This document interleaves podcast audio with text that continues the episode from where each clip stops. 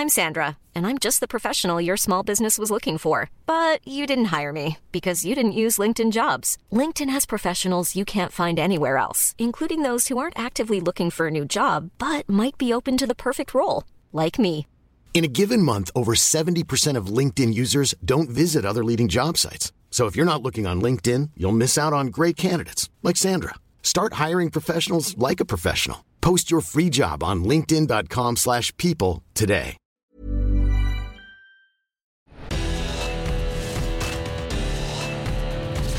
Verbalathleten. Die Stimmen von Eurosport. Verbalathleten, die Stimmen von Eurosport, diesmal mit einer Weltpremiere. Denn zum ersten Mal begrüßen wir endlich in diesem Format eine Frau. Und zwar die ähm, geschätzte und äußerst sympathische Kollegin Birgit Nössing. Birgit, grüß dich. Wo ist sie denn? Da ist sie. ja. Hi. Hallöchen. Wie geht's dir? Mir geht's wunderbar. Ähm, was für eine Anmoderation, Weltpremiere. Da war ich jetzt sehr gespannt, was du gleich sagen wirst. Ja, wie gesagt, du bist die erste Frau. Ja, ähm, es ist mir halt aufgefallen, dass wir, dass wir jetzt mit dir wirklich endlich mal die erste Frau äh, in diesem äh, For Format haben. Ähm, schließe ich gleich mal die erste Frage an. Ähm, was sagt uns das denn über unsere Branche, über den Sportjournalismus? Wir brauchen mehr Frauen, logisch. Äh, ja, wir sind, wir sind eigentlich ähm, immer mehr, wir werden immer mehr, wir sind eigentlich ganz gut aufgestellt, äh, zum Glück, ja, mhm. und es kommen auch immer mehr nach. Ich kriege irgendwie regelmäßig E-Mails von äh, jungen, talentierten Journalistinnen, die mir schreiben, Birgit, ich will auch unbedingt dahin, wo du auch bist. Und äh, das ist gut so. Du hast deinen Weg ja gemacht in diesem noch eher männerdominierten Umfeld und diesen Weg sozusagen ähm, von Bozen im schönen Südtirol bis jetzt hierhin vor das ähm, Verbalathleten-Mikrofon. Diesen Weg haben wir mal nachgezeichnet. Wobei es so natürlich jetzt auch schon wieder nicht stimmt. Den haben nicht wir nachgezeichnet, sondern selbstverständlich eine Frau hat die nachgezeichnet, die Kollegin Birgit Hasselbusch. In einem von der Lehrerin gebastelten Pappkartonfernseher hat Birgit ihre erste Moderation gemacht. Von da an war klar, das Runde muss ins Eckige, dieses Gesicht auf den Bildschirm. Ihr Kindheitstraum eigentlich als Skirennläuferin selbst bei Olympia dabei sein und Goldfischen. Nach einem Kreuzbandriss mit 16 Jahren diese Möglichkeit leider geschmolzen. Passiert übrigens auf einem Gletscher unweit vom Ötzi-Fundort. Das ewige Eis dadurch aber gebrochen für den Sportjournalismus. Der Startschuss fiel für Birgit im Print, später ein Volontariat beim Fernsehen und Eventmoderation. Moderationen. Interviews mit ihren Idolen Marc Girardelli und Bodi Miller vergisst sie nie. Genauso wenig wie den Weltmeister, der am ganzen Leib gezittert und eigentlich nichts gesagt hat. In die Eurosportloipe bog Frau Nössing 2017 ab, um das Mikro in Sachen Wintersport bei Olympia und WM für die Bundesliga und bei den Tennis Grand Slams in die Hand zu nehmen. Da zum Beispiel an der Seite von Boris Becker, mit dem sie im Mixed Paris, New York oder Melbourne erkundet. Einmal beide im Kajak, Birgit als Steuerfrau, da soll es an Bord von Boris ein paar amüsierte Seitenhiebe gegeben haben. Ein Klatschblatt sogar mit der Frage B und B, das perfekte Doppel im Privaten? Nix da. Birgits Traumprinz ist ein Hamburger. Geheiratet haben sie auf einem Schloss in ihrer Heimat Südtirol, wo sie schon als Kind gespielt hat. Eine fantastische Kulisse, allerdings ohne Pferdekutsche, denn Birgit hat eine Tierhaarallergie.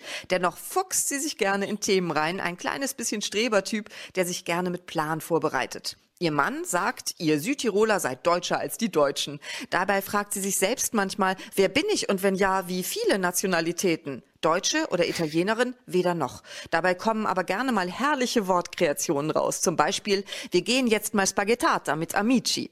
Kochen tut sie selbst gern, soll im Haushalt ein wenig anstrengend sein, weil sie da Aufgaben verteilt. Ansonsten aber aufmerksam und liebevoll. Außerdem ist das Wandern der Nössingslust und natürlich weiterhin Skifahren und drüber reden, wenn nicht gerade mal wieder ein einsamer Sprungski haarscharf an ihrem und Martin Schmidts Kopf vorbeifliegt. Und ein Ritual hat sie mit Barbara Rittner. Diese muss immer rechts von Birgit stehen oder sitzen. Mal sehen, wie das Doppel Nössing-Lerche das jetzt lösen will. Du siehst, Birgit, wir haben einiges zu besprechen. Ähm, als erstes mal, mhm. wer war der zitternde Weltmeister, der kein Wort rausgebracht hat? Ja, das war, das war Markus Eisenbichler, der, ja Wahnsinn, ohne einen einzigen Weltcupsieg äh, gleich mal Weltmeister wurde, Doppel, ähm, Doppelweltmeister. Und äh, das war ziemlich äh, beeindruckend, weil wir um das irgendwie alle gewünscht haben nach so einer langen Wartezeit. Und ja, wie es halt so ist, ja, du wartest auf den großen Moment und dann schaffst du es und dann Kamera drauf, sprechen, wie geht's dir, wie hast du das geschafft? Und dann so, äh, ja, weiß ich auch nicht. Du, ich bin jetzt einfach sprachlos. Und das war das kürzeste Interview deiner Karriere wahrscheinlich. Ja, lange war es nicht, in anderen Worten, genau. Äh, lass uns dem Lebenslauf widmen und da vielleicht ähm, hinten anfangen. Da war die Rede von Ritualen. Bist du so ein Mensch, der Rituale braucht, der auf Rituale steht? Ja, ich sag mal so, ich habe schon die, den einen oder anderen Tick. Also so Dinge, die äh, sich dann irgendwie so eingespielt haben, äh, die mir auch so ein bisschen helfen, Routine zum Beispiel. Also eben, dass Barbara auf meiner mhm. rechten Seite steht, äh, keine Ahnung. Dann haben wir beide unsere Schokoladenseiten festgestellt, so funktioniert das eigentlich ganz gut. Und dann hat sich herausgestellt, das ist jetzt unser ultimativer Glücksbringer. Und immer wenn sie, äh, keine Ahnung, zufällig auf der falschen Seite steht, dann, ja, dann, dann wird's nicht gut, dann müssen wir das fast nochmal machen. Gibt es sonst Rituale in deinem Leben? Ähm, ja, ich hatte schon als junge Skifahrerin quasi, klar, es gibt viele Sportler, die zum Beispiel den ersten Skischuh, den rechten Skischuh vor dem linken anziehen und so weiter. Ähm, bei mir haben Zahlen immer so eine Rolle gespielt. Äh, so die Zahlen mhm. zwei, vier, zwölf, mit denen kannte ich mich immer besser anfreunden als mit ungeraden Zahlen. Und immer wenn ich so eine Startnummer hatte als Skifahrerin selber, dann dachte ich, wow, super, das wird ein gutes Rennen. Ich komme bestimmt unter die Top 3. Du hast ähm, mir erzählt, du ähm, bist ein fleißiger und äh, gut organisierter Mensch. Wie, wie äußert sich das, ähm, sowohl im privaten als auch dann im beruflichen? Listen. Ich liebe Listen. Ich habe überall Also fängt an mit der Einkaufsliste. Ich habe auch so mein Arbeitssystem, ich weiß nicht, wie es bei dir ist, aber ähm, gerne mal so bei Google Docs diverse Listen mir ange, angeordnet oder angefertigt, wo mhm. ich dann mhm. auch so meine ganzen Recherche-Dinge reinschreibe, je nachdem, nach Disziplinen, nach Sportarten klarerweise, ähm, ja, je nach Projekten, die so anstehen, Eventmoderation, wo habe ich noch Listen? Ähm, klar, so Bürokram, Steuerdokumente und so weiter. Hochzeitslisten habe ich auch liebend gerne angefertigt, weil ich äh, unsere Hochzeit auch äh, gerne ähm, selber und eigentlich fast alleine, also mit meinem Mann natürlich, äh, zusammen geplant habe, wobei ich natürlich einen größeren Part gemacht habe, wohlgemerkt. Aber das hat mir großen Spaß gemacht, ja. Und ich organisiere echt gerne und äh, eben auch dann so Drehs, äh, wie angesprochen. Da mache ich auch die Recherchearbeit oder bei Interviews, ähm, klarerweise auch, wenn die irgendwie vor Ort sind, überlege ich mir, wo man zum Beispiel eine schöne Location findet und, und, und. Du meintest auch, du hast ähm, für jede Sendung im Prinzip einfach auch einen Plan im Kopf. Warum? Ja, Braucht genau. das nicht so ein also bisschen die Spontanität? Nein, natürlich ist es im Fernsehen immer schön, wenn es möglichst spontan ist. Ja. Und dann kommt es halt auch natürlich rüber und ich würde schon sagen, dass mhm. äh, das das beste Fernsehen ist. Aber wie du auch weißt, es geht nicht immer alles ganz spontan im Fernsehen, weil es müssen Beiträge eingespielt werden, Absprachen mit Gästen. Äh, Timing ist eine ganz wichtige Sache. Also, dass man zu einem gewissen Zeitpunkt einfach auf den Punkt fertig ist, weil dann das Match beginnt oder das Spiel beginnt im Fußball. Und entsprechend äh, habe ich immer so einen Plan im Hinterkopf, so einen Grundplan, auf den ich mich stets berufen kann. Und alles darüber hinaus ist dann so meine Fernsehspielwiese. Und immer wenn ich dann quasi äh, denke, okay, jetzt äh, habe ich mich ausgetobt, jetzt müsste ich, müsste ich mal wieder so ein bisschen zum Punkt kommen oder den roten Faden haben, dann greife ich dann meistens auf den Plan zurück. Hast du für diese Sendung jetzt auch einen Plan? Nö, überhaupt nicht.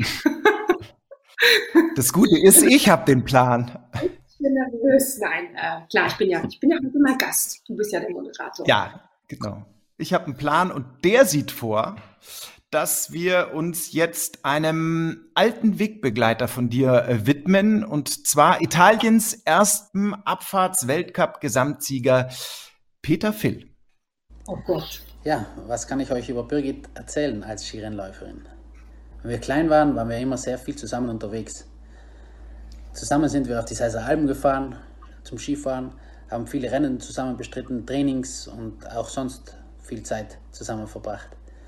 Sie war immer sehr engagiert, hat immer das Beste gegeben, wollte sich immer verbessern und hat auch sehr gute Resultate gefeiert. Aber leider ist dann eine Verletzung gekommen und sie musste ihre Karriere beenden. Schade. Aber ich glaube, sie hat jetzt trotzdem einen Weg gefunden, dem Sport nahe zu sein, eben auf der anderen Seite des Mikrofons. Und das hat sie sicherlich erreicht, weil sie früher auch schon immer in der Schule die Beste war, die Klassenbeste. Liebe Birgit, du hast, du hast dich verraten. Als du eingangs, bevor äh, Peter angefangen hat, hast du noch ein Oh Gott rausgehauen. Jetzt hat er ja nur positive Dinge über dich äh, erzählt. Was hattest du denn befürchtet, was er über dich erzählt? ja, wie schlecht ich, äh, wie schlecht ich teilweise auch war im Skifahren. Also natürlich immer verglichen mit ihm, weil äh, wir wurden ja immer gestoppt quasi ja. in jedem Training und er war immer um keine Ahnung fünf Sekunden schneller oder sowas. Und äh, das habe ich nur sehr gut in Erinnerung. Und er war im, äh, weil wir ja im, in der Schule auch, klar, waren auch Banknachbarn und Turnunterricht war immer so ganz, das ganz große Thema, weil immer im Völkerball, ja, war, immer so das Thema, wer mit Peter spielt, weil der so einen wahnsinnigen Wurf drauf hatte, der wird gewinnen. Und äh, das war immer so das, so das Thema. Und ja, keine Ahnung, was ich mir erwartet habe. Also wir haben viel erlebt und ja, eine schöne Überraschung. Wow, hätte ich mir nicht gedacht, dass er sich jetzt hier meldet bei euch, bei uns. Seid ihr, seid ihr Freunde bis heute? Besteht da noch Kontakt? Ja, also es besteht Kontakt. Wir sehen uns zu selten, äh, weil ich ja nicht regelmäßig daheim bin, aber immer mal wieder bei diversen Veranstaltungen. Ähm, zum Beispiel ein, keine Ahnung, Seiser Alm Marathon oder so einen Lauf, wo wir beide mitgemacht haben. Ähm, die Ski-WM in St. Moritz, das, da kann ich mich gut erinnern, da habe ich ihn interviewt und ihn auf Dialekt angesprochen, so, äh, keine Ahnung, Heinz ist aber schnell gefahren, so in, in der Richtung. Und dann er so, wie dürfen wir überhaupt Dialekt sprechen? Müssen wir nicht Hochdeutsch sprechen? Und das fand ich sehr witzig. Ja. um, ähm, ja, Südtirolerisch verfallen. Genau, Südtirolerisch. Und äh, er ist immer schön, ihn zu sehen, aber wie gesagt, ähm, viel zu selten. Und meistens natürlich äh, sehe ich ihn, wenn irgendwas gefeiert wird, wo er gewonnen hat. Also ein Rennen oder eine Weltmeisterschaft. Ähm, ja. Also ähm, danke, dass du das Südtirolerische ansprichst, weil ähm, das war ja ein Thema, das ich auch besprechen wollte mit dir. Habe ich dir ja eingangs schon vor, bevor ähm, sozusagen das Rotlicht hier anging, gesagt über das Thema ähm, Südtiroler Identität. Ähm, und ja, wie soll ich sagen, da schwingt dann bei mir sofort ähm, so mit, oh, oh, Vorsicht, dünnes Eis, äh, Südtirol. Ähm, da fühlt sich dann immer gleich irgendjemand auf die Füße getreten, links oder rechts eben, Italien oder Österreich. Äh, wie geht's dir damit? Kannst du da normal locker drüber reden? Oder denkst du auch so, uh, da muss man schon immer aufpassen, Gratwanderung? Ach, wir Südtiroler sind sowieso die lockersten Typen überhaupt. Nein, wir können, wir können da sehr, sehr frei drüber sprechen. Klar, ähm, Heimat ist ein wichtiges Thema, Identität ist ein wahnsinnig wichtiges Thema. Wo komme ich her? Wo gehe ich hin? Auch Sprache spreche ich Dialekt, spreche ich Hochdeutsch, habe ich eine leichte Färbung. Das ist jeden Tag eigentlich ein Thema bei mir. Ähm, ja, es ist schon interessant, weil, stimmt schon, ein Südtiroler in Süditalien ist il Tedesco, also der Deutsche. Und mhm. äh, ein Südtiroler in Deutschland ist dann gleich mal der Tiroler irgendwie, also so eine Art Öster, also Österreicher oder konnte, kann man, viele Deutsche können es nicht immer so ganz konkret zuordnen. Ähm, wo das jetzt genau liegt, äh, weil man ja die Landkarte nicht immer perfekt im Kopf hat. Ähm, insofern muss man schon immer erklären und erzählen. Und ich finde das wichtig, weil ich mich tatsächlich als Südtirolerin sehe und sehr gerne meine Geschichte erzähle und wie ich mich fühle und wie das in dieser ja, multikulturellen Gesellschaft heute ähm, so ist. Ähm, aber laut Reisepass bist du ja Italienerin. Ähm, wie, wie ist denn das denn, dieses zu sagen, ich bin, ich bin Südtirolerin? Ist das vielleicht auch einfach so der, der kleinste gemeinsame Nenner, auf den sich eben ein, alle, alle einigen können und wo man eben keine Angst haben muss, dass irgendjemand dann ähm, sauer wird? Weil, wie gesagt, dieses Thema, da lauert ja schon, glaube ich, äh, an jeder Ecke der nächste Shitstorm, auch äh, trotz Europa-Vereinigung und ähm, äh, ja, Ende des Ersten Weltkriegs von vor mehr als 100 Jahren. Das ist schon noch sehr diffizil. Ja, klar, es ist eigentlich noch gar nicht so lange her, dass, dass wir um unsere Autonomie, so nennt sich das Ganze ja, gekämpft haben. Und natürlich, mhm. wenn ich jetzt zum Beispiel in meiner Heimat bin äh, und äh, dann halt einen leichten hochdeutschen Slang habe, mittlerweile ist es halt so, dann gibt schon den einen oder anderen, die sich fragen, so, warum bin ich eigentlich weg von zu Hause? So, hat es dir nicht mehr gefallen? Und ich bin, ich klinge jetzt so deutsch und ich fühle mich dann so ein bisschen wie, keine Ahnung, die Heimatverräterin äh, in kurzen Augenblick, aber das ist es natürlich nicht.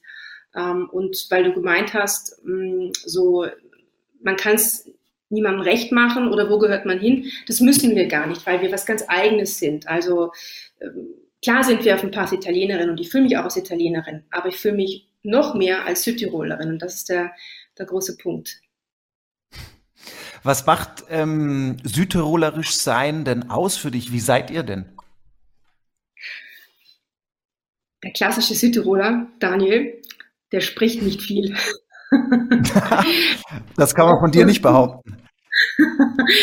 ja, äh, meine Familie ist da vielleicht ein bisschen anders. Nein, ähm, keine Ahnung, mein Opa zum Beispiel, der hat nie viel gesagt. Er saß immer ganz selig im Wohnzimmer und hat so das Treiben in der Familie beobachtet. Und äh, ja, also ich würde sagen, der Südtiroler ist in sich ruhig, schmunzelt gerne mal so in sich hinein ja, und denkt sich dann so seinen Teil, aber nicht irgendwie unehrlich oder sowas. Und gemütlich. Und äh, wir haben eine große Vorliebe für die Natur und für das gute Essen. Und das gute und, Trinken. Äh, wie kommt und wie kommt es, dass es ähm, ähm, so viele hm, relativ berühmte Südtiroler äh, gibt? Worauf führst du das zu, äh, zu, zurück? Also äh, der berühmteste, ähm, ich hoffe, ich drehe jetzt, äh, trete jetzt niemanden zu nahe, ist natürlich Reinhold Messner, aber dann gibt's Genau, ah, genau. Richtig. Ja, äh, aber dann gibt's ja auch noch Markus Lanz und, und, und Kammerlander und wie sie alle heißen und Nössing natürlich. Äh, wie kommt's, dass ihr ähm, so ein kleines Völkchen äh, dann doch so eine Strahlkraft entwickelt habt? Zufall, würde ich sagen. Ähm, was Reinhold Messner erreicht hat, ist sagenhaft. Äh, aber das ist mal ganz, eine ganz äh, spezielle und eigene Persönlichkeit, ähm, genauso wie Markus Lanz könnte ich dir jetzt eigentlich nicht erklären, wieso das so ist. Vielleicht ist es auf den Fleiß zurückzuführen, weil ich auch hm. schon sagen würde, dass Südtiroler grundsätzlich schon zu fleißigen Menschen, fleißige Menschen sind und auch eine gewisse Ausdauer haben.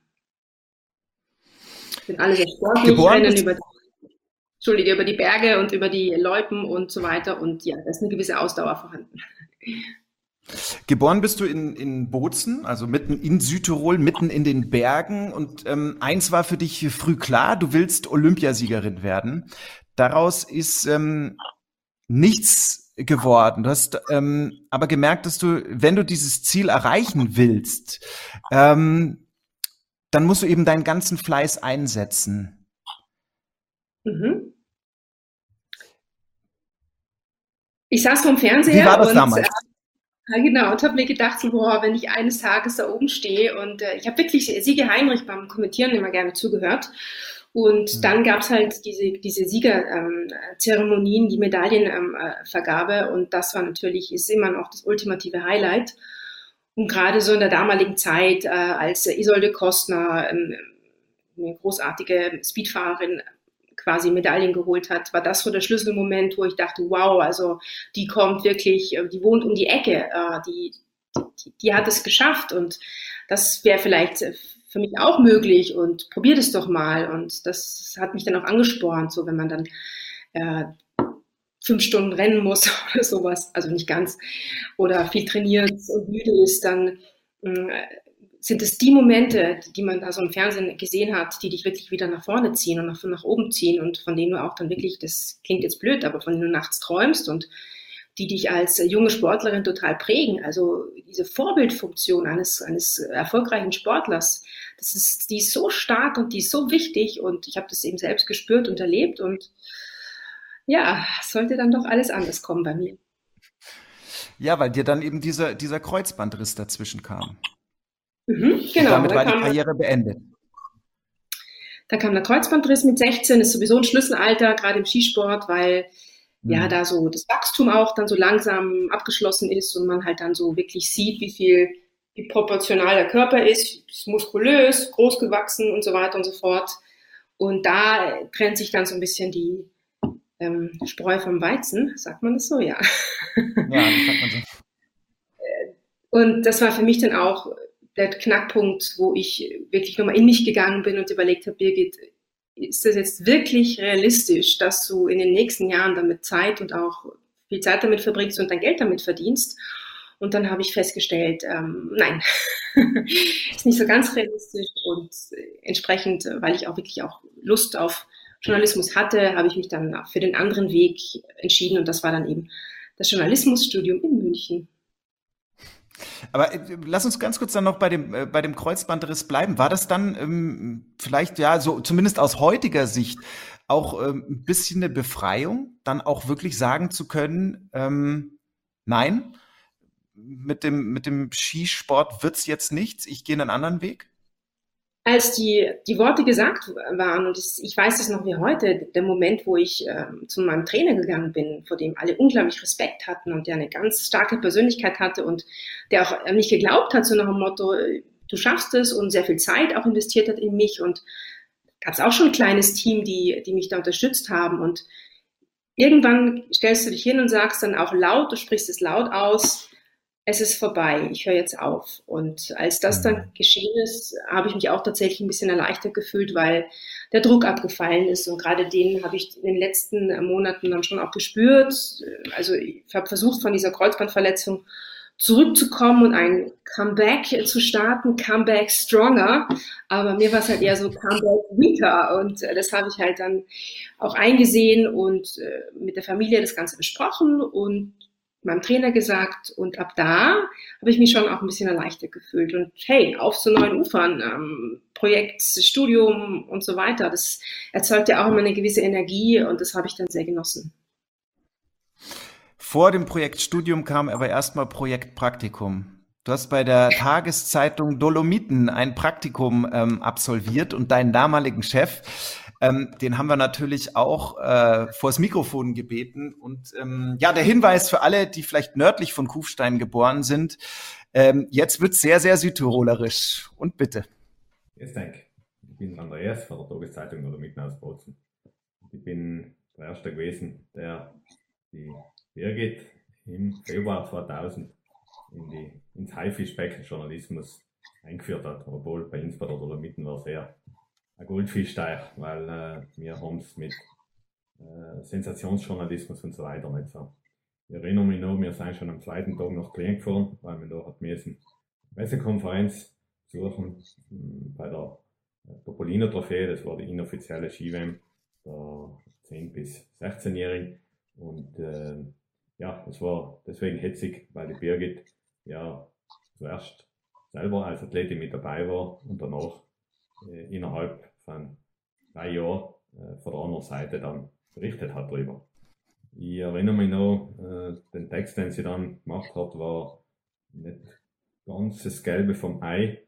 Also es war noch gut oben, aber in der Zeit, wo sie dann bei uns gearbeitet hat, hat sie sich stetig äh, und sehr schnell auch verbessert.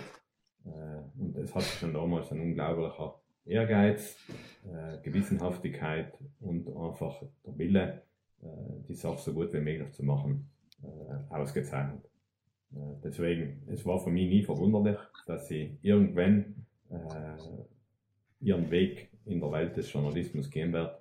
Und wenn sie heim da ist, wo sie ist, nachher ist es äh, sicher aufgrund ihrer Starkköpfigkeit, vor allem aber auch aufgrund ihres Durchsetzungsvermögens und ihres Südtiroler Schädels verfolgt. Deswegen alles Gute. Ja, Birgit, ich gehe davon aus, du hast äh, sicher alles verstanden. Für alle, die es vielleicht nicht so ganz verstanden haben, äh, fasse ich es mal zusammen. Ähm, in anderen Worten, es ist noch kein Meister vom Himmel gefallen, aber es war absehbar, ähm, dass die Birgit ihren Weg macht. Was für Gefühle kommen denn bei dir auf, ähm, wenn du dich an damals erinnerst, an diese Zeit? Ich, man Deine hat, glaube ich, so ein bisschen gemerkt, so wie wir Südtiroler ticken oder wie wir so sind, ja, so ruhig, aber wir sagen das schon auch so, wie es ist. Ähm, mhm. Woran erinnert mich das? Ja, total cool. Also es war mega aufregend und ich war so nervös an diesem ersten Praktikumstag, weil ich halt wirklich nicht wusste, oh, was mich da so erwartet und äh, einen Artikel zu schreiben und unterwegs zu sein und ich sehe noch vor mir, da war so ein riesiger Berg an, an, an Zeitungen und, und noch so ein alter Computer neben mir und dazwischen habe ich dann so durchgeschaut und die Kollegen drüben gesehen und habe mich dann auch so ein bisschen versteckt, weil ich auch ein bisschen schüchtern war. Das sind so die, die Erinnerungen, die ich habe. Ähm, und ja, dann bin ich quasi zu meinen ersten Sporteinsätzen und habe dann quasi äh, die Leute auch gefragt oder interviewt, gegen die ich selber noch Ski gefahren bin zum Beispiel. Und das war schon äh, komisch, äh, aber auch irgendwie lustig. Ähm, das war ja so der Anfang. Hast du es hast jemals bereut, diesen Weg gegangen zu sein, von der Tageszeitung Dolomiten bis zu Olympia mit Eurosport? Oh, nein, auf gar keinen Fall. Also hätte ich mir damals nie träumen können, dass es so weit geht, weil ich weiß nicht, wie es bei dir ist oder wie es generell ist bei Menschen, die äh, Journalismus, äh, Sportjournalismus machen, die, man kann ja nicht alles planen, man kann sich Dinge nur vorstellen und, und Träume irgendwie sich ausmalen. Aber ähm, allein weg von diesem Dialekt zu kommen und irgendwie Hochdeutsch dann auch durch Sprechtraining äh, zu lernen, konnte ich mir auch nicht so wirklich vorstellen und, und dachte mir auch so, boah, im deutschen Fernsehen weiß ich nie, ob du, ob du da irgendwie mal Gelegenheit hast und ja, vielleicht ist es wirklich der Sturschädel, der der Grund dafür war, dass ich jetzt da bin, wo ich bin. Aber du, ähm, du hast dich ja schon, das können wir ja auch, können wir auch ganz ehrlich mit uns selber sein. Du hast dich ja schon in eine Welt begeben, äh, in der Ellenbogeneinsatz gefragt ist, also die Medien und der Sportjournalismus. Ähm, das ist jetzt nicht immer nur Friede, Freude, Eierkuchen, ja. Und ähm, Ehrlichkeit wird vielleicht auch nicht immer ganz groß geschrieben, äh, was für euch speziell, hast du ja selber gesagt, ihr Südtiroler seid eigentlich ein sehr ehrliches Völklein. Also es ist ja auch nicht immer ganz leicht in dieser Welt des äh, Journalismus, der Medien. Richtig, genau. Also klar, dickes Fell, das musste man sich aneignen, das musste ich auch ich mir aneignen und vor allem, dass dann so, klar, die ersten Kritiken, die so kamen, dass man sich das nicht äh, alles zu Herzen nimmt, also sich schon hinterfragt, mhm. aber du musst irgendwann auch entscheiden, was lasse ich an mir ran gerade auch als Frau im Sportjournalismus, weil da noch andere Faktoren auch eine Rolle spielen, das Äußere und so weiter. Und da hat irgendwie hat immer jeder eine Meinung zu dir. Das, an das muss man sich gewöhnen. Wenn du im Fernsehen bist, es hat immer jeder eine Meinung. Und äh, nicht alle Meinungen sollte man zu, zu nah an sich ranlassen, ähm, weil dich eines, weil eines dann schon auch verletzen kann. Und das musste ich lernen, genau. Und das andere, was du gesagt hast, es ist nicht immer alles rosig und es geht manchmal richtig mit Ellenbogen zu. Ja, aber das macht auch manchmal Spaß, wenn es richtig zur Sache geht und wenn es schwierig wird und wenn man manchmal Herausforderungen hat oder wenn es kracht auf dem Spielfeld oder beim, beim Rennen und der Sportler eben keinen Bock auf dich hat, dann doch, wir machen das Interview jetzt aber doch, weil ich finde es jetzt wichtig und das muss man halt auch mögen und äh, dann irgendwie so eine, eine Art entwickeln, um damit umzugehen und dem anderen zu signalisieren, so, hey, wir machen jetzt beide unseren Job. Ja, ich weiß, du hast gerade verloren und bist scheiße drauf, aber wir müssen jetzt beide durch und geht schon wieder. Und ja, das ist schon eine schöne Herausforderung. Aber wenn du sagst, dass man da als Frau auch noch mal ähm, mit mit anderen Maßstäben gemessen wird, hast du das Gefühl, eben dieser dieser Sportjournalismus, das ist schon noch eine, eine ziemliche Macho-Welt? Ich würde mal jetzt, ich würde schon sagen, dass äh, manchmal ist diese Augenhöhe eben nicht gegeben. So, dass, dass mhm. äh, Sportjournalistinnen quasi genauso wahrgenommen werden ähm, wie Männer und es selbstverständlich ist, dass wir Frauen in diesem Geschäft da sind. Das sehe ich allein durch die vielen Nachfragen, die ich immer noch erhalte. So, echt? Du interessierst dich wirklich für Sport? Da musst du aber irgendwie viel lesen und viel lernen. So. Also es ist so, als sei man so ein Alien ab und zu, also ist ein bisschen krass formuliert, aber schon noch was sehr Außergewöhnliches. So, äh, das ist das eine. Und äh, das andere ist, was auch auffällt in, in dem Geschäft, ich glaube nicht, dass Männer quasi ähm, ständig beurteilt werden, oh, äh, dieses Jackett, was er jetzt gerade trägt, oder die Frisur, die er da gerade hat, sieht jetzt nicht so ganz vorteilhaft aus. Also wir müssen, was das Äußerliche angeht, äh, glaube ich, ein bisschen mehr Hausaufgaben machen und uns ein bisschen mehr Gedanken machen, weil ja, das gehört vielleicht auch zur Natur dazu. Ähm, wir Frauen da einfach, glaube ich, schon gut beobachtet werden, wie wir uns zeigen, wie wir uns präsentieren. Und beim Mann ist es, glaube ich, einfach äh, manchmal egal. Aber geht dir das nicht wahnsinnig auf die Nerven? Es ist manchmal anstrengend, natürlich. Also ähm, keine Ahnung, dann steht man irgendwie draußen und es, der Wind peitscht rein und äh, oder die Sonne scheint und der Schweiß trieft einem runter und man denkt sich, oh Gott, äh, jetzt, keine Ahnung, habe ich ein cooles Interview, aber die Optik äh, vermasselt jetzt alles. Kann man natürlich dazu neigen, dass man sich ein bisschen unter Druck setzt oder auch selber sehr stresst. Also man muss sich das schon auch lösen. Nur, ich glaube, es gibt wenige Kolleginnen, die vor der Kamera stehen und sagen, boah, also wie ich eigentlich aussehe, ist mir relativ wurscht so. Also es ist ein bisschen mehr Arbeit. Man muss sich einfach auch mehr Zeit nehmen. Das Schminken dauert länger, das mit den Haaren dauert länger und dadurch ist auch ein ganz anderes Zeitmanagement bei uns Frauen im Fernsehen da, würde ich sagen, weil ein Mann kann schnell mal zack einspringen und ein Interview machen und gut, können wir auch natürlich, aber ja, keine Ahnung, braucht halt nur vielleicht mal ein bisschen Make-up oder so. Naja, also äh, lass dir gesagt sein, wir Männer sind alle total uneitel. Ja, also das gibt's bei uns überhaupt nicht, dass da irgendjemand um sein Aussehen besorgt wäre. Ähm, dass du einen guten Job machst, das haben mir äh, viele, viele Leute gesagt im äh, Vorfeld, ähm, wenn ich so ein bisschen Informationen über dich eingeholt habe. Unter anderem ähm, dein Kollege Martin Schmidt. Ja. Die Birgit ist natürlich eine enorme Bereicherung für unser Skisprungteam. Obwohl sie eigentlich ursprünglich aus dem Alpinlager kommt, äh, fühlt sie sich inzwischen bei uns, glaube ich, sehr wohl und sie hat sich sehr, sehr schnell in die Skisprungszene reingefuchst. Sie ist einfach extrem akribisch, immer perfekt vorbereitet, also man kann sich auf sie zu 100 Prozent verlassen. Aber eins hat selbst sie nicht kommen sehen und es war ausgerechnet ein Ski. Nordische Ski-WM in Innsbruck am Berg Isel. Wir standen beim Kombinationswettkampf im Studio und es gab einen Sturz und ähm, die Szene war von unserer Position nicht richtig einsehbar. Also wir haben gar nicht gesehen, dass sich da ein Ski löst und es wurde ja über Nacht auch ein Sicherheitsnetz installiert. Also eigentlich dachte man mal, ist an der Stelle sicher, aber es kam ganz anders. Ski löst sich, wir haben nicht gesehen, sonst hätte ich mich natürlich auch heldenhaft vor sie ähm, geworfen, aber dazu war keine Zeit. Der Ski schoss durch das Sicherheitsnetz durch, krachte hinter uns in eine Mauer und ja, wir hatten einfach nur Glück, dass uns der Ski um ein oder zwei Meter verfehlt hat. Oder, man kann es auch anders ausdrücken, die Birgit lenkt mit ihrem Charme sogar einen fliegenden Ski ab. Also in allen Lagen macht sie ihre Aufgabe perfekt. Selbst ihre Aufgabe als Schutzengel löst sie bravourös. Oh, süßer. Ja, absolut. Da war auch wieder ähm, dieses Thema Fleiß und Akribie. Ähm, und wir lachen jetzt über diese Story auch, ja, aber. Ähm, ja, ähm, das Grausame, du hast völlig recht, wir lachen jetzt und es war eigentlich äh, überhaupt nicht lustig. Also es war kurz vor einer Katastrophe. Ähm, und, äh, genau, aber, aber das wäre jetzt die Frage. Das, das wäre jetzt meine Frage. Also ich meine, ähm, jetzt bist du jemand, der äh, viel Wert legt auf, auf, auf Akribie, der sehr, sehr akribisch ist, offensichtlich. Haben wir jetzt ja schon rausgearbeitet in diesem Gespräch. Und dann passiert sowas.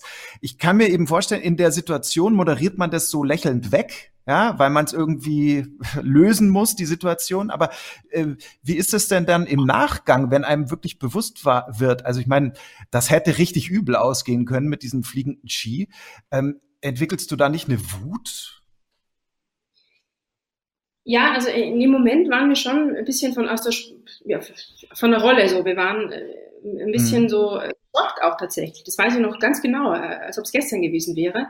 Martin musste erstmal eine Runde drehen und, und Luft schnappen und hat, glaube ich, ein paar Anrufe getätigt und mit diversen Leuten gesprochen und auch mal ins Telefon geschimpft. Und ja. ich musste das erstmal realisieren, weil ich es gar nicht fassen konnte, wie er gerade gesagt hat. So am Tag davor stürzt einer, ähm, die bauen ein Netz auf, um das zu verhindern. Und dann saust da dieser Ski durch und man will wirklich nicht denken, was da, was da passiert wäre. Und ähm, ja, nix. Also so hart es klingt, the show must go on. Und ich habe berufe mich dann in solchen Momenten, wo es äh, dann auch mal kritisch ist und es einem vielleicht nicht, nicht gut geht, ähm, weil Stress, Schock komisch, dass unsere Pflicht ist, dazustehen und jetzt auch zu berichten darüber, was vorgefallen ist, weil wir sind der Vermittler und das Sprachrohr für den Zuschauer und der Zuschauer will das ja auch wissen äh, und, und vielleicht auch die anderen Medienschaffenden oder wie auch immer die Organisatoren nochmal eine Einschätzung von uns, die just daneben standen. Und äh, das war das, was ich so im Kopf hatte und auch Martin. Und dann haben wir da ein Interview gemacht und äh, ich habe ihn einfach gefragt, was da passiert ist und er hat es dann ziemlich gut erklären können. Ja, und dann war es natürlich großes Thema in der Presse. Das Schöne ist ja, ähm, dein Berufsleben besteht nicht nur aus fliegenden Skiern, sondern auch ähm, aus ganz vielen fliegenden Bällen. Fußball zum einen, aber ähm, vor allem eben auch Tennis. Da bist du viel unterwegs in der Welt und ähm, ja, äh, berichtest dann an der Seite ähm, gemeinsam mit äh, Boris Becker aus den verschiedenen Metropolen, die ihr so bereist. Und da haben wir mal, ähm, ich finde zwar, die Vokabel passt nicht wirklich, aber wir haben mal sowas wie eine Arbeitsprobe von euch beiden. Bitte sehr.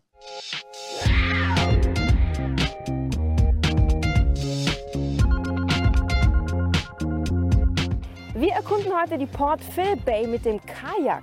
Weißt du überhaupt, wie das geht? Nein, ich habe aber oft Fernsehen geguckt. Die machen das immer so gut. Da diese Amerikaner mit den roten Hosen. Ne? Wie heißen die nochmal? Ja.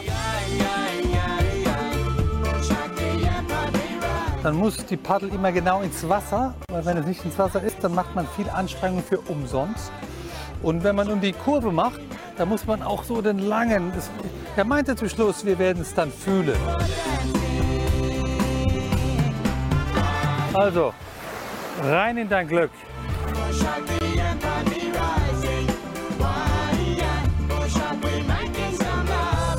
Wieso darfst du eigentlich vorne sitzen und ich hinten? Ja, weil ich mehr Kraft habe wie du. Okay. Das weißt du doch. Also machst du die ganze Arbeit und ich kann mich hier zurücklehnen. Du darfst lenken, wie immer bleiben. Ich habe den Kopf und du hast meinen Hals und du sagst mir, wohin wir gehen. Okay, also ich bin der Steuermann.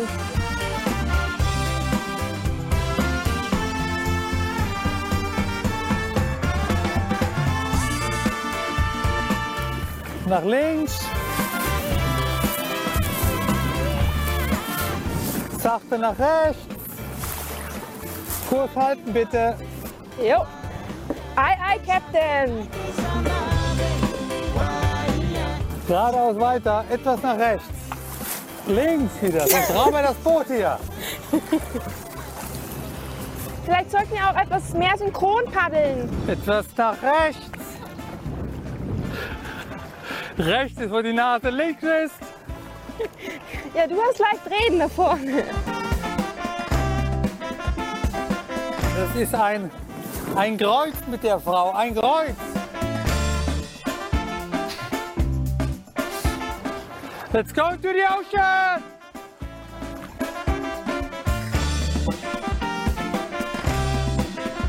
Jetzt müssen wir nur noch mal zurückschaffen. Ich bin schon ziemlich müde. Und du? Okay, dann mache ich die Arbeit. Mach du die Arbeit. Okay, ich lehne mich ein bisschen zurück, ja? Okay, auf geht's.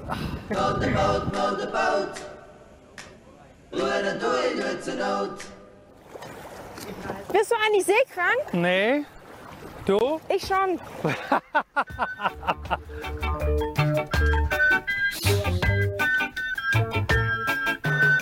Wie sagt schon Oliver Kahn, weiter, immer weiter.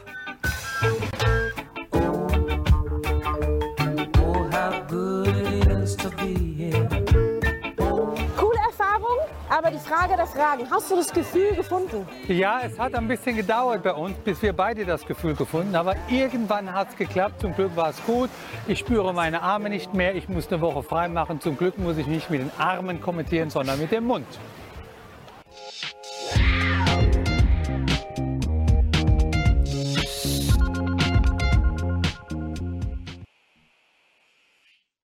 Also, da hat man schon ähm, gesehen, wenn du und Boris, wenn ihr euch gemeinsam auf den Weg macht, ähm, dann werden die Themen, ja, wie soll ich sagen, mal ein bisschen leichter. Wie gut tut das auch, ähm, dann mal eben nicht so viel vorbereiten zu müssen, sondern es eben so ein bisschen auf sich zukommen äh, lassen zu können? Ja, das, das macht schon Spaß. Äh, Gerade so ein Dreh ist natürlich großartig. Äh, ich glaube, man hat es auch bewusst gemerkt, so, er hat sich auch gefreut, wie so ein kleiner Junge, dass er jetzt mal da paddeln kann eine Runde weil ja so sein Rhythmus beim Tennis immer ähnlich ist mit Kommentieren und so weiter. Und äh, ja, äh, sensationell, dass man halt ab, äh, eigentlich von, unabhängig vom Tennis auch ein bisschen was anderes machen kann und äh, da sehr spontan sein kann. Und ich glaube, der Zuschauer findet es auch ganz dankbar, dass nicht immer nur die, die gelbe Filzkugel da rumflitzt, sondern man noch ein bisschen was von den Städten und Orten sehen kann. Und wie, war das so? Kann, kein gutes äh, Team sind im Kajak. Aber ihr seid sonst ein gutes Team. Wie war das denn äh, so ähm, am Anfang? Ich meine, Boris Becker, globale Marke, ja, also den Status, wie Boris Becker hat, ähm, haben nicht wirklich viele Deutsche weltweit. Das es gibt vielleicht noch, weiß nicht, ja, die Kanzlerin und Dirk Nowitzki. Ähm, wie war ja. das, äh, dem gegenüberzutreten und dann auch ähm, ja, äh, äh, ähm, ein relativ enges Arbeitsverhältnis eben zu entwickeln und mit ihm unterwegs zu sein und diese Drehs zu machen? Ja, also ich habe mich echt gefragt, wie nervös er ist, äh, endlich mal auf Birgit Nössing zu treffen. äh, nein, die ersten Begegnungen waren natürlich spannend und äh, wow, Boris, Boris Becker ist jetzt mein Kollege und gerade als wir dann das Format ausgearbeitet haben, äh, ist natürlich wichtig, dass wir uns auch gut verstehen und äh, ein gutes Team daraus entsteht und er sich eben wohlfühlt bei den, bei den Drehs das auch mitmacht, was wir da vorschlagen und planen. Und äh, klar, die keine Ahnung, der erste Dreh, da tastet man sich so ein bisschen ran und beim äh, zweiten hat es aber schon wunderbar funktioniert, weil er sich äh, wahnsinnig gut anpassen kann oder äh, auch eine wahnsinnige Menschenkenntnis hat und sehr schnell merkt, was da gegenüber gerade so passiert, ähm, was ist das für ein Typ Mensch, wie bereitet er sich vor, wie tickt der so richtig. Und äh, das habe ich dann auch sehr schnell gemerkt, dass er da ein wahnsinniges Feingefühl hat. Und ähm, ich würde schon sagen, dass wir dann letztendlich, abgesehen vom Kajak, ein sehr gutes Team waren oder sind. Also das, beruhigt mich jetzt schon mal, so wie du ihn beschreibst, weil wir ähm, werden ihn auch hier in diesem Podcast haben, in diesem Wort und Podcast. Und ähm, wenn ich nur dran denke, kriege ich schon so ein bisschen schwitzige Hände vor vor vor Aufregung. Also es äh, er scheint ja ganz umgänglich zu sein. Ähm, euch hat man ja dann sogar mal eine, eine Affäre äh, angedichtet. Ähm, der Boulevard war das. Ähm, wie fühlt man sich denn da? Fühlt man sich da auch geschmeichelt als äh, unabhängig jetzt vom Geschlecht, aber fühlt man sich da auch geschmeichelt, dann Boris Becker und ich? Naja. Ja, das, das war aufregend, äh, wie das dann plötzlich losging und ein Boulevardblatt nach dem anderen darüber geschrieben hat, so, oh, Boris neue Freundin, sie ist brünett. Mhm. Ähm, musste, musste da schon, schon schmunzeln und mich auch kaputt lachen, so nach dem Motto, ernsthaft, äh, meinte das wirklich ernst und habe das dann beobachtet und äh, das hat richtig Fahrt aufgenommen und es war dann schon für mich auch erstaunlich, aber es hat mich jetzt mhm. nie irgendwie länger beschäftigt oder schon gar nicht belastet. Vor allem, als ich dann rausgefunden habe, im Tenniszirkus ähm, gibt es ja sehr viele Tennismoderatorinnen aus allen Ländern oder Boris arbeitet ja auch für andere Sender und da gibt es auch andere Damen und auch die wurden schon mal quasi mit ihm in Verbindung gebracht, so nach dem Motto, äh, ist das Boris Neue? Also war ich da gar nicht mal so alleinstehend äh, in, der, in der Position und im Endeffekt haben wir dann alle drüber gelacht und ähm, das Ding auch nicht größer machen wollen, als es ist, weil ich meine, wir sind Arbeitskollegen, da muss man schon, keine Ahnung, sowas dann auch zu glauben, fand ich jetzt einfach ein bisschen, bisschen doof. Also sprich, ähm, das, das gehört halt dazu, zu dem Job. Ja klar, das gehört dazu und Boris ist ein Magnet, was Schlagzeilen anbelangt. Das ist im Ausland einer der mhm. bekanntesten Sportler überhaupt. Also jeder, jeder kann mit ihm, seinem Gesicht, äh, mit seinem Namen was anfangen. Also ich glaube fast jeder. Äh, entsprechend erzeugt er eben sehr viel Aufmerksamkeit und das spürst du natürlich auch, wenn du mit ihm arbeitest. Ja. Birgit, vielen Dank für dieses ähm, äh, wirklich hier nette Gespräch. Äh, äh, letzte Frage vielleicht, wie war es jetzt für dich, so der Perspektivwechsel, ähm, äh, mal nicht zu interviewen, sondern interviewt zu werden? Ja, ich frage mich, wen interessiert das alles, was wir hier besprochen haben? Ach, jede Menge. War, war total nett, ähm, auch viel länger als ich dachte. Äh, und ja, auch mal schön. Also ähm, ich finde, du hast es ganz, ganz toll gemacht. oh, danke. Das Kompliment gebe ich selbstverständlich zurück. Ähm, vielen Dank dir ähm, und alles Gute weiterhin mit und bei Eurosport. Danke. Tschüss. Und danke auch allen, ähm, die uns wieder zugeschaut oder zugehört haben. Wir hoffen natürlich, euch hat es genauso viel Spaß gemacht wie uns. Und äh, wir sehen bzw. hören uns dann ähm, bald wieder zur nächsten Ausgabe von Verbalathleten, die Stimmen von Eurosport. Macht's gut, bis dahin.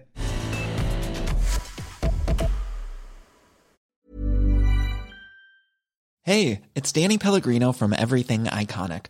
Ready to upgrade your style game without blowing your budget? Check out Quince. They've got all the good stuff shirts and polos, activewear, and fine leather goods, all at 50 to 80% less than other high end brands.